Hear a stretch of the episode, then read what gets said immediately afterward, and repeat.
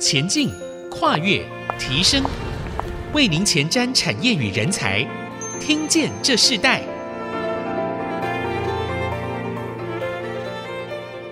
这里是 IC 之音竹科广播 FM 九七点五，欢迎收听《听见这世代》的节目，我是主持人郭兰玉。这个节目同步会在 Apple Podcast、Google Podcast，还有 Spotify。还有 KKBOX 上架。如果你在 Podcast 和 Spotify 上收听的话，欢迎按一下订阅，就会每集收到我们的节目，收听非常的方便。喜欢我们的节目，也欢迎到以上的收听平台来评五颗星，并留下你的心得，给我们支持与鼓励。啊，我们在数位化的一个时代里头，数位平台是我们亲近听众更多的机会。今天听见这四代主题，我们特别跟大家分享是电动车时代的汽车品牌经营智慧学。根据彭博新能源财经预估，在二零二二年，世界已经进入了电动车的另一个重要的里程碑。在这个二零二二年的六月，全球就已经有两千万辆的这个电动车，包含了这个插电式混合动力车，都已经上路了。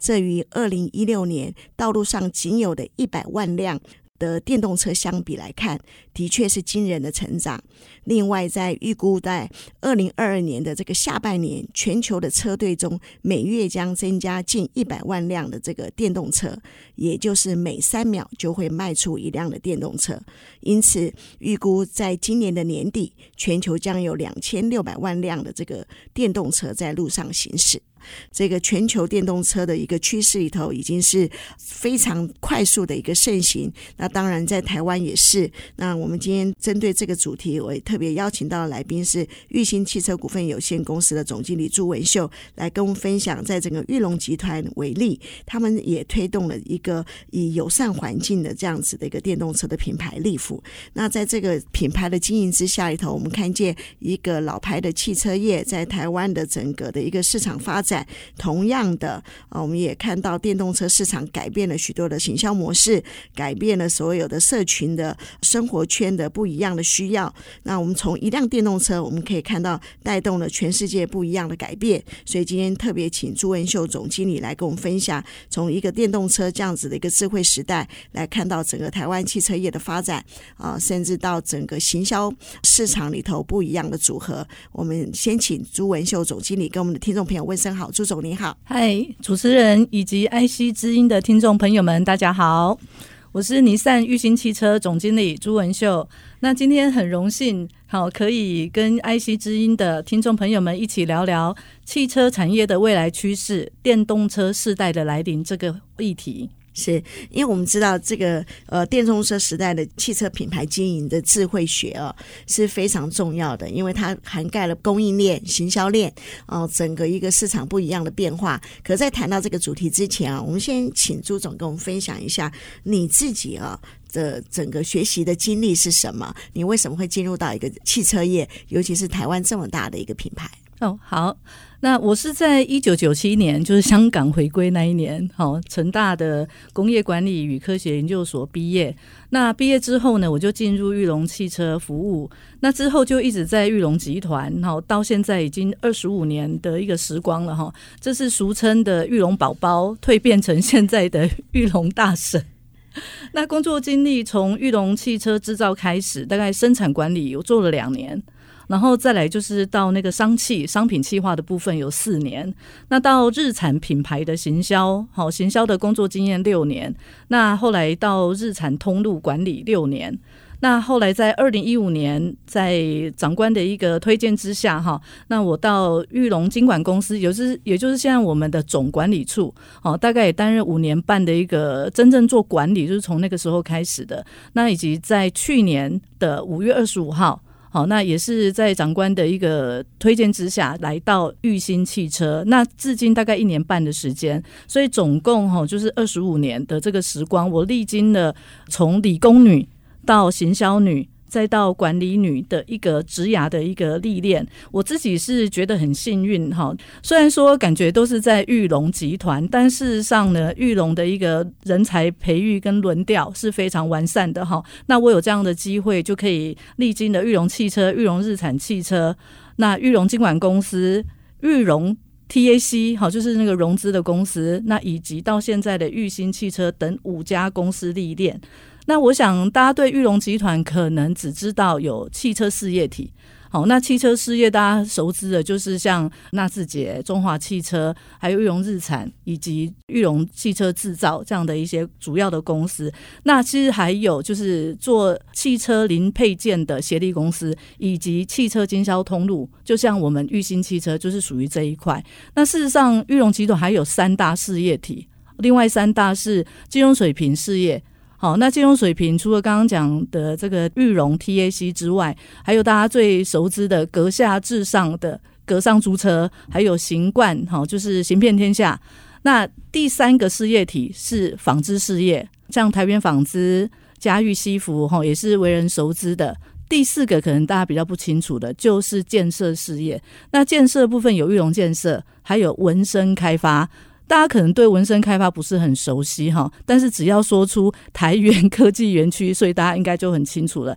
台源科技园区呢，就是文生开发所负责建造的。你刚刚讲到这个台元科技园区啊，他们整个的发展是很快速，而且这里面的产业其实是也是台湾很重要的一个科技产业的发展的一个重心。那刚刚朱总提到一个非常特别的，你把整个玉龙集团的整个品牌还有经营的项目，呃，诉说的这么清楚，其实你自己经历了非常多的这个过程。你刚刚提到一个很大的重点，就是你本来是理工女。然后进入到这个行销这样子的一个领域，再进入到一个管理的领域啊、哦，我们是不是可以来谈一下？就是说你在呃从你成大理工毕业之后，进入到一个行销的这样子的一个体制里头，你那时候给你最大的挑战是什么？然后你又进到国内这么大的一个品牌，其实你刚才也讲到，其实玉龙也经历世代的传承，在这个过程中，国所有的管理模式都会不一样。那你在这个过程中，你从一个理工的背景，你进到这个产业里头啊，你经历的是一个行销最大的挑战。那时候你觉得对你最重要的一个学习是什么？呃，是这样。其实当初呢，这个呃主管要把我从这个商品企划调整到这个行销这个单位的时候，老实说，哎，我自己是有点抗拒的。好，因为我甚至认为说，哎，我可以在整个商品企划的部分，哎，发挥得非常好。好，那但是主管是认为说，裕隆集团在那个时候哈，尤其是裕隆汽车在那个年代呢，好，大概是在两千年左右，好，那个时候刚好玉龙跟玉龙日产是分开的，好，那也因为那个雷诺进入投资呃 Global 的那个尼桑之后，好，所以我们产生了一个变化。那当时也是因为我们的那个凯泰执行长为了纳智捷做一个铺陈。好，因为跟日产的合意当中呢，制造厂是不能组装第二品牌的。好，那因为有这个执行长这样的一个睿智哈，所以就把玉龙汽车跟玉龙日产独立开来。那后来我是从玉龙汽车好转到这个品牌公司，也就是刚刚蓝玉所说的行销这个领域。好，那时候抗拒的原因是因为我就是理工背景没有错，我要到行销，我怎么样去施展我的能力呢？但是我的主管哈非常好，那跟我讲一句话：你有没有心想做？那我只回答他说：OK，我可以试试看。他跟我讲说：你只要有心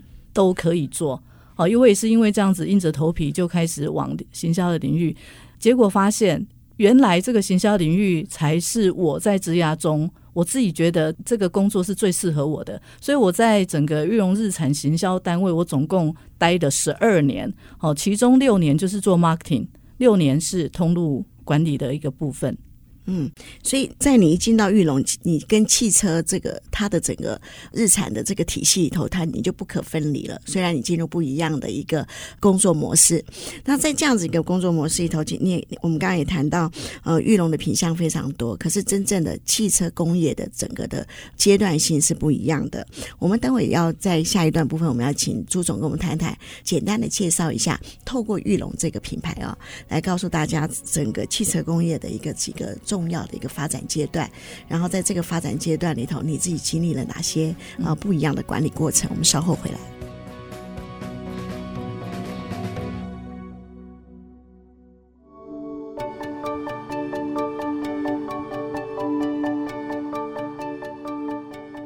欢迎回到《听见这时代》，我是主持人郭兰玉。今天在《听见这时代》节目，跟大家分享主题，谈到电动车时代的汽车品牌经营智慧学。那我们今天特别邀请到来宾是裕兴汽车股份有限公司的总经理朱文秀朱总来到我们节目啊，跟我们分享。刚刚他在前段跟我们谈到，他成大工业管理毕业，然后进入这个裕隆这个体系啊。我们谈到裕隆，他对台湾的整个整个产业的发展是占了非常重要的一个地位啊。那当然，在这个过程中里头，呃，刚刚朱总提到说，你本来是设计，对不对？工业设计、商品企划，然后进入到行销，这个行销的这个过程，给你更多的一个历练。那我们在这一段，我们要谈谈，就是说，可是同样的，在玉龙，我们知道它代表了台湾汽车工业的很重要的几个阶段的发展。我们是不是请你来分享一下？呃，这个这个汽车工业的重大发展阶段里头，呃，它是怎么样的一个几个阶段？然后你自己在里头参与了哪些过程？好，那呃，跟大家分享，其实呢，如果从我们教科书上哈，我们可以发现。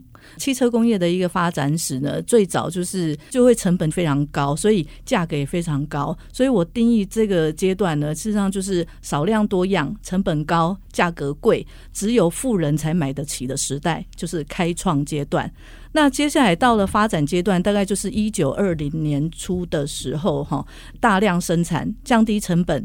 反而是变成少样多量。好，建立了汽车的流水装配线的模式，改变了整个汽车制造的整个生产过程。那同时实施生产计划，同步生产，还有连续生产。那第三阶段是垄垄断的阶段，就是大的一个制造厂才会生存得下来。所以呀、在法国就是雷诺、标致跟雪铁龙。好，那德国就是宾士、福斯跟欧宝。好，那英国有奥斯汀，那意大利就是菲亚特。好，那当然，美国的部分当然是以福特为主。那再来的话，就是呃，第四阶段是高速成长。二战之后哈，就是高速成长，因为所有的一个各国的一个汽车工业就开始恢复了。大概从一九五零年开始哈，那除了呃德国、法国、英国、美国这些国家之外，这个时候日本。好，这个国家就开始发起了哈。那除了日本之外，巴西呀、加拿大、澳大利亚等等，好国家也都纷纷投入了这个汽车的一个工业。那裕隆汽车就是在民国四十二年，也就是在一九五三年成立的。这个阶段就是一个快速成长期的一个部分。好，所以我自己本身是到了一九九七 年才加入玉龙集团，我是来不及参与过去的这样的一个历史哈。但是呢，呃呃，以现在的阶段来讲的话，也毕竟已经二十多年过去了。好，那大家知道接下来的阶段当然是。什么世界呢？就是电动车的一个世界，就是一个智慧车的一个这样子的一个热潮的一个时代。那刚刚呃，朱总非常详细的介绍了整个汽车工业的几个阶呃重要的一个阶段的发展。那同时，其实我们知道玉龙它汽车业、纺织业都是他们很重要的品项，甚至他们带动了非常多的一个产业供应链。那可是在这个汽车业的部分，我们今天特别谈到的，因为我们才谈到一个电动车的市场，是不是可以谈一下从这个后来玉龙是如何进入？入到这个智慧制造，甚至在这个整个发展的一个过程中里头，你们在经营品牌里头有哪些创新的模式呢？好。那刚刚就有介绍到，就是玉龙跟玉龙日产大概是在两千零二年的时候哈独立出来的。那原因就是为了我们的自主品牌纳智捷做一个铺路。好，那那这些品牌的一个呃成立，那主要当初呢是因为我们执行长的一个观念，就是想要为台湾人装上自己的轮子，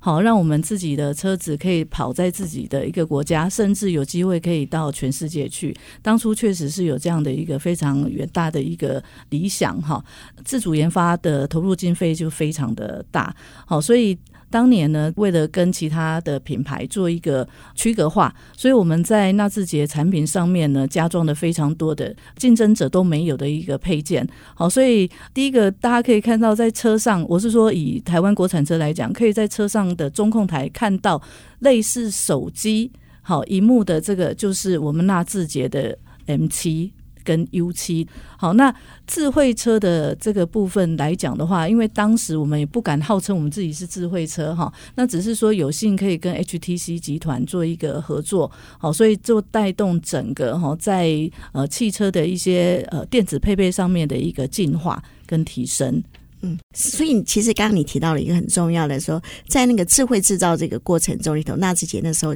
跟 HTC 做了这样子的一个合作。那在这个合作里头，其实数据化就非常的重要，对不对？那数据化到电动车这样子的一个转变的一个过程里头，你们怎么去发展出一个电动车现在的一个市场的需要？然后同样的，在那些创新的模式里头，有哪几个重要的一个关键呢？嗯，好，那我们回归哈来讲，就是在呃，尼善这个品牌来看好了哈。以尼善的这个品牌来讲的话，在日本市场总是有呃行销的丰田，好技术的日产。好的，这样的一个称呼。那为什么行销的丰田？那是因为这是 Toyota 的车，就是全世界卖最多的嘛，所以就说它是行销的丰田。那同样的，为什么会讲技术的日产？其实日产的技术也是一流的，好是这样的一个关系。那以目前呃尼桑的一个产品来看的话呢，好已经进入到我们所谓的智行未来这样的一个程度了哈。那尼桑是以创新的 Intelligent Mobility 作为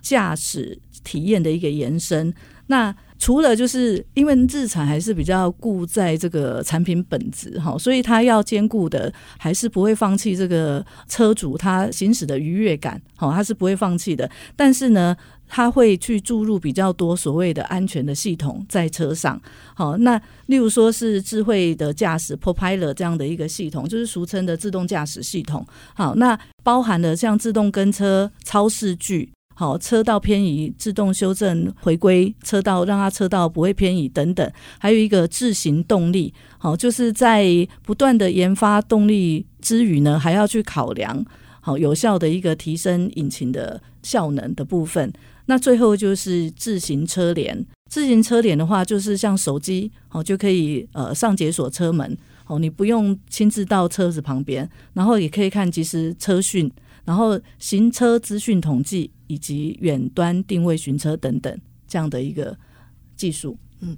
你自己在经历这个汽车的整个时代不一样的一个需要，然后甚至可能消费者他们的需要里头也透过了整个呃市场的提供里头产生不一样的变化。现在其实玩车的人很多，然后这些车主可能常常他们想要在一个原体的车子里头变化更多种不一样的一个他们的生活的改变。那你自己在一个行销市场里头，一个 marketing 的这样的一个角度里头，你怎么去来在这个时局的改变中做出精确的调整和策略。呃，其实以日产这样的一个合资品牌，我相信 Toyota 也是了哈。产品本身就已经取决于母厂的开发策略跟导入的时程，所以在呃对应市场的一个动态的一个变化的部分的话，其实必须要由我们经销公司好来进行弹性的对应。那老实说，没有人知道明天会变成什么样子哈，也没有一定的对应逻辑跟原则，所以纯粹就是取决过去我们的经验。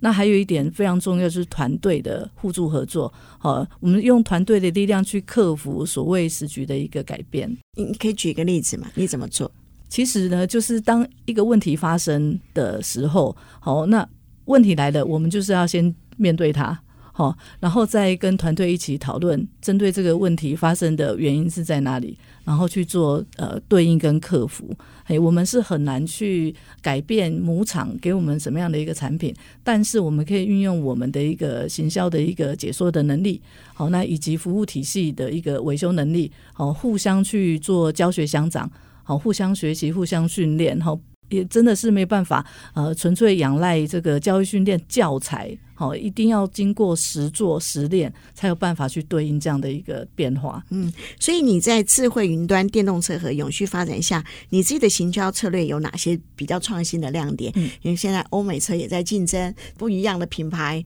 那在很多这样子不一样的这个车款里头，你怎么去做你的行销亮点呢？尤其是已经是在一个智慧化云端电动车一个这样子的一个时代里。好，那。嗯，就刚刚有讲到的，就是产品本身呢是取决于品牌，好，提供什么样的一个产品给我们，好，所以在我们经销公司所能够呃做的一个范围，好，首先当然是先要去了解这个产品，这个产品它适合什么样的一个消费者来做使用，哈，那要去打进去，或是说跟怎么样的一个消费者去做沟通部分，哈，我们也是。因应这个网络时代跟行动装置呃智慧科技的一个进步，然后呢，我们本来经销公司的一个广宣预算是有限的，但是因为透过这个网络社群媒体。的一个运用哈，让我们可以将整个自己公司的一些广宣或是产品的一个行销，再透过社群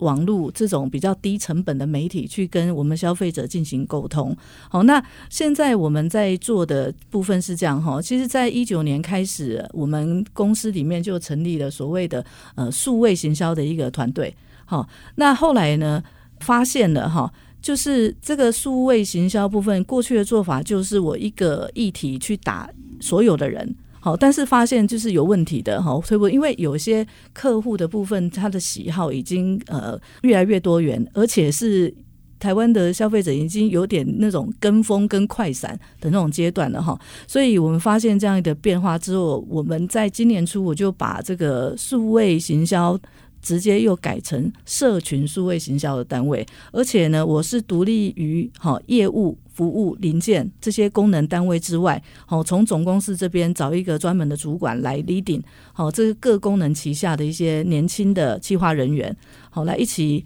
进行这个小组的一个讨论，但是每周都会一个小编会议哈，也是我们也是称为小编了哈，然后去集思广益各部门的一个行销的这个想法。然后运用整合整个各部门的一个资源，形成整个玉兴汽车的一个整个公司的一个广宣，哦去达到跟这个消费者进行社群的不同的对象的一个沟通。那我想这个应该是在汽销通路里面算蛮有创意的一个做法。哦，那也是这个呃，我觉得因为尼桑的全省尼桑的经销商是要 follow 主机厂哈裕隆日产品牌的一个政策的哈。那我在想说。举一个例子来讲，就是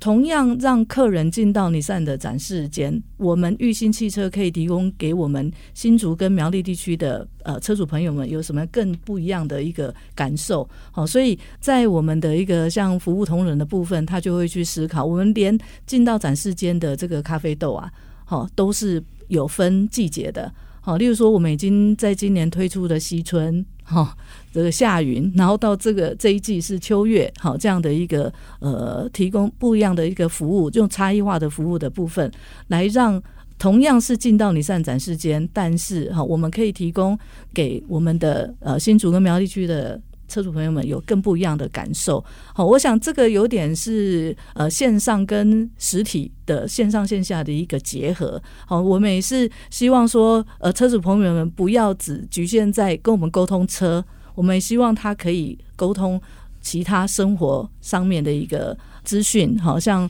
吃的也好，好用的也好，穿的也好，这些我们都希望可以跟车主好做一个互动。嗯，所以一辆时代先进的车子，其实它带动了呃全世界。不一样的，其实不只是车子的改变，也包含生活圈的改变。就像你刚刚提到的说，在那个智慧化的车子，同样的也需要一个智慧的行销方式、社群的行销方式，这都影响了所有的一个呃营业的模式哦。我们先休息一下，我们在下一段部分我们要继续呃邀请朱总经理跟我们来谈一下，就是说汽车技术的改变，同样的汽车行销人才也会改变。那怎么在这个呃人才的培育当中里头来训练一个一个？新时代的一个行销人才，尤其在这个刚刚你提到的，现在换车的这个比例是非常大。那很多的车主他们不再像过去一辆车要开非常久，甚至他们会在一个时间里头就一个新的技术的一个产生，呃，车主又会换了另外一个不一样的一个车款或是一个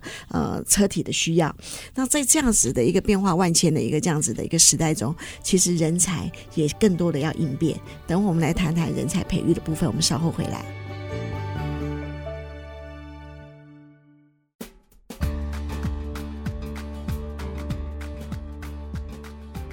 欢迎回到《听见这时代》，我是主持人郭兰玉。今天在现场，我们邀请到来宾是玉兴汽车股份有限公司的总经理朱文秀朱总，来跟我们分享一个电动车时代的汽车品牌经营的智慧学。那在这个一个呃新时代里头，其实汽车行销经营并不容易哦，因为所有的消费者他们知识也在增长，对车子的研究有时候他甚至超过了呃销售车子体系的这样子的人呃人员啊、哦。他们常常像我自己家。族哦，我有个子女就非常，她自己是一个工程师，哇，她玩车玩到非常的厉害。我隔一段时间我就看她换一台车，隔一段时间就换一台车，哇，我看到现在很多人这样子的一个开车的习惯跟我们过去不一样，我们可能过去开一个车，哇，我们觉得很好，我们觉得哦可以可以开很久，可对他们来讲不一样，他们都会想要去体验新款，体验新的技术。那在这样一个过程中，在整个的呃一个汽车经销人才的培养里头，你们怎么去整合这样子的人才和资源？嗯，是，其实讲到这个兰屿的子女的这个事情来讲哈，我们也是有发现到，其实过去买车哈分三种：现金购买、分期，然后跟租赁。好，那事实上现在在租赁的部分，我们衍生出几种比较不一样的模式哈。第一个的话就是有那种订阅式的。哦，订阅式的话就是可以季租啦，好，一季半年或是一年的方式。好，那像这个比较新鲜的这种模式的话，没有错哈，在我们经销公司里面，这样的一个人才确实目前是比较缺乏的。但是呢，想想它事实上也是租赁的一个变形而已。所以对我们来讲的话呢，只要把这个原本哈懂租赁的这个销售的一个模式去做一个调整，事实上是有办法去呃满足这样的消费者的一个需求。那甚至哈，我接接下来也是可能会去思考，就是提供给年轻人所谓的共享。好，共享的话，其实就是日租的一个变形。好，所以所有在市场上看到一些短租或是说呃分享的这种，其实都是租赁的一种变形而已。好，那在呃我们说到回归，就是来谈一下我们那个人才的一个配置哈，在玉兴汽车里面，大概汽车销售是占二十三趴。好，那总公司木鸟是十九趴，那最多的是在哪里呢？就是在售后的保养维修的这个部分。好，那每一个类型、每一个工作属性的一个同仁，他们所接受的一个呃训练跟学习，其实是也是不太一样的哈。那以现在来看的话，因为也是因为后疫情时代的关系，所以要也要减少那个人与人的一个接触嘛。所以我们现在呢，连连那个教育训练都已经抛到这个社群网站去了。好，只是说这是我们比较私人的哈的一个网站。那这个影片的重点哈，有我认为说可以达到三个目的哈。第一个是初期的学习参考，以及事后的一个回放重复学习。那第二个部分是管理单位，就是主管的部分，事实上也可以检视自己的同仁是不是有落实的演练跟学习。第三个部分就是。开放给同人间互相去观摩，那彼此呢，其实人哈就是这样，看着别人怎么做，诶，做的好像比我好，事实上就会引发他想要更好，也是一种这个成长的一个方式。好，所以我们是提供这样的一个呃建议，嘿，嗯，所以这个是不是也同样的代表了现在实体同步还有线上消费模式的改变？是，嘿，没有错，嘿，因为那个像维修车辆是一定要来现场。好，因为这个维修技师的部分对应一台车子，就是它就实体的，就是你一定要碰触到它才知道它的一个问题点。但是在销售的部分，确实哈，销售模式也要做呃一个很大的一个改变哈。所以像在去年，在去年五月的时候，疫情又重新开始爆发的时候。客人根本就不敢来店头，然后连我们要开着四乘车去亲访他，客人也说：“哦，你不要来。”所以这个时候我们只好就是要学习线上直播组的这个精神，好，所以我们开始训练我们的员工要学习要怎么样去拍摄。第一个是大家不要以为说业务人员卖车很会讲话，事实上呢，他看到镜头他也是会害怕的，所以有一段的一个这个算是一个磨合期。老实说哈，那后来我们已经进化到就是要两人一组，一个人拿着摄影机，其实就是手机啦，然后呢，另外一个人就是还是在呃展间做一个实体的车子的六面介绍法等等的。那同时呢，从这个过程当中也可以发觉一个非常特殊的现象哈，因为租客人。那个时候都必须待在家里面，好，那他是没有办法这个出来买车的哈，他竟然也接受我们直接用卖卖传给他，他直接就线上赏车，然后线上下定，好，也有这样子成交的哈，但是只是说这个下定可以付定金可以，因为定金毕竟比较，但是你说真的是全额完款。买车到目前来看的话，是还没有这样的一个经验啦，所以实体还是最重要。嗯、那在这样一个过程中里头，你怎么，尤其像电动车，虽然呃，刚我们私下朱总提到说，你们电动车的总量在整个市场上并不是这么的大量。可是同样的，电动车仍然是一个引动风潮的一个这样的趋势。所以你怎么去掌握你上这个电动车品牌力与市场区隔呢？好，那你上的这个。市场的部分哈，就是从其实从它的一个产品的定位是非常的明确哈。那尼桑目前有三款电动车，我说国罗博的部分哈，除了利福之外，还有阿瑞亚哈，就是刚刚那个蓝玉一开始有讲，就是休旅行的一个电动车。那事实上最近他们还有推出一款叫 Sakura。Sakura 就樱花嘛，哈，在日语的部分。那其实每一台车它有自己一个区隔的定位，哈。那在海外只有利福跟 Aria 在进行销售。Sakura 部分的话是属于微型电动车，也就是那种我们去日本街上常看到那种 Mini Man，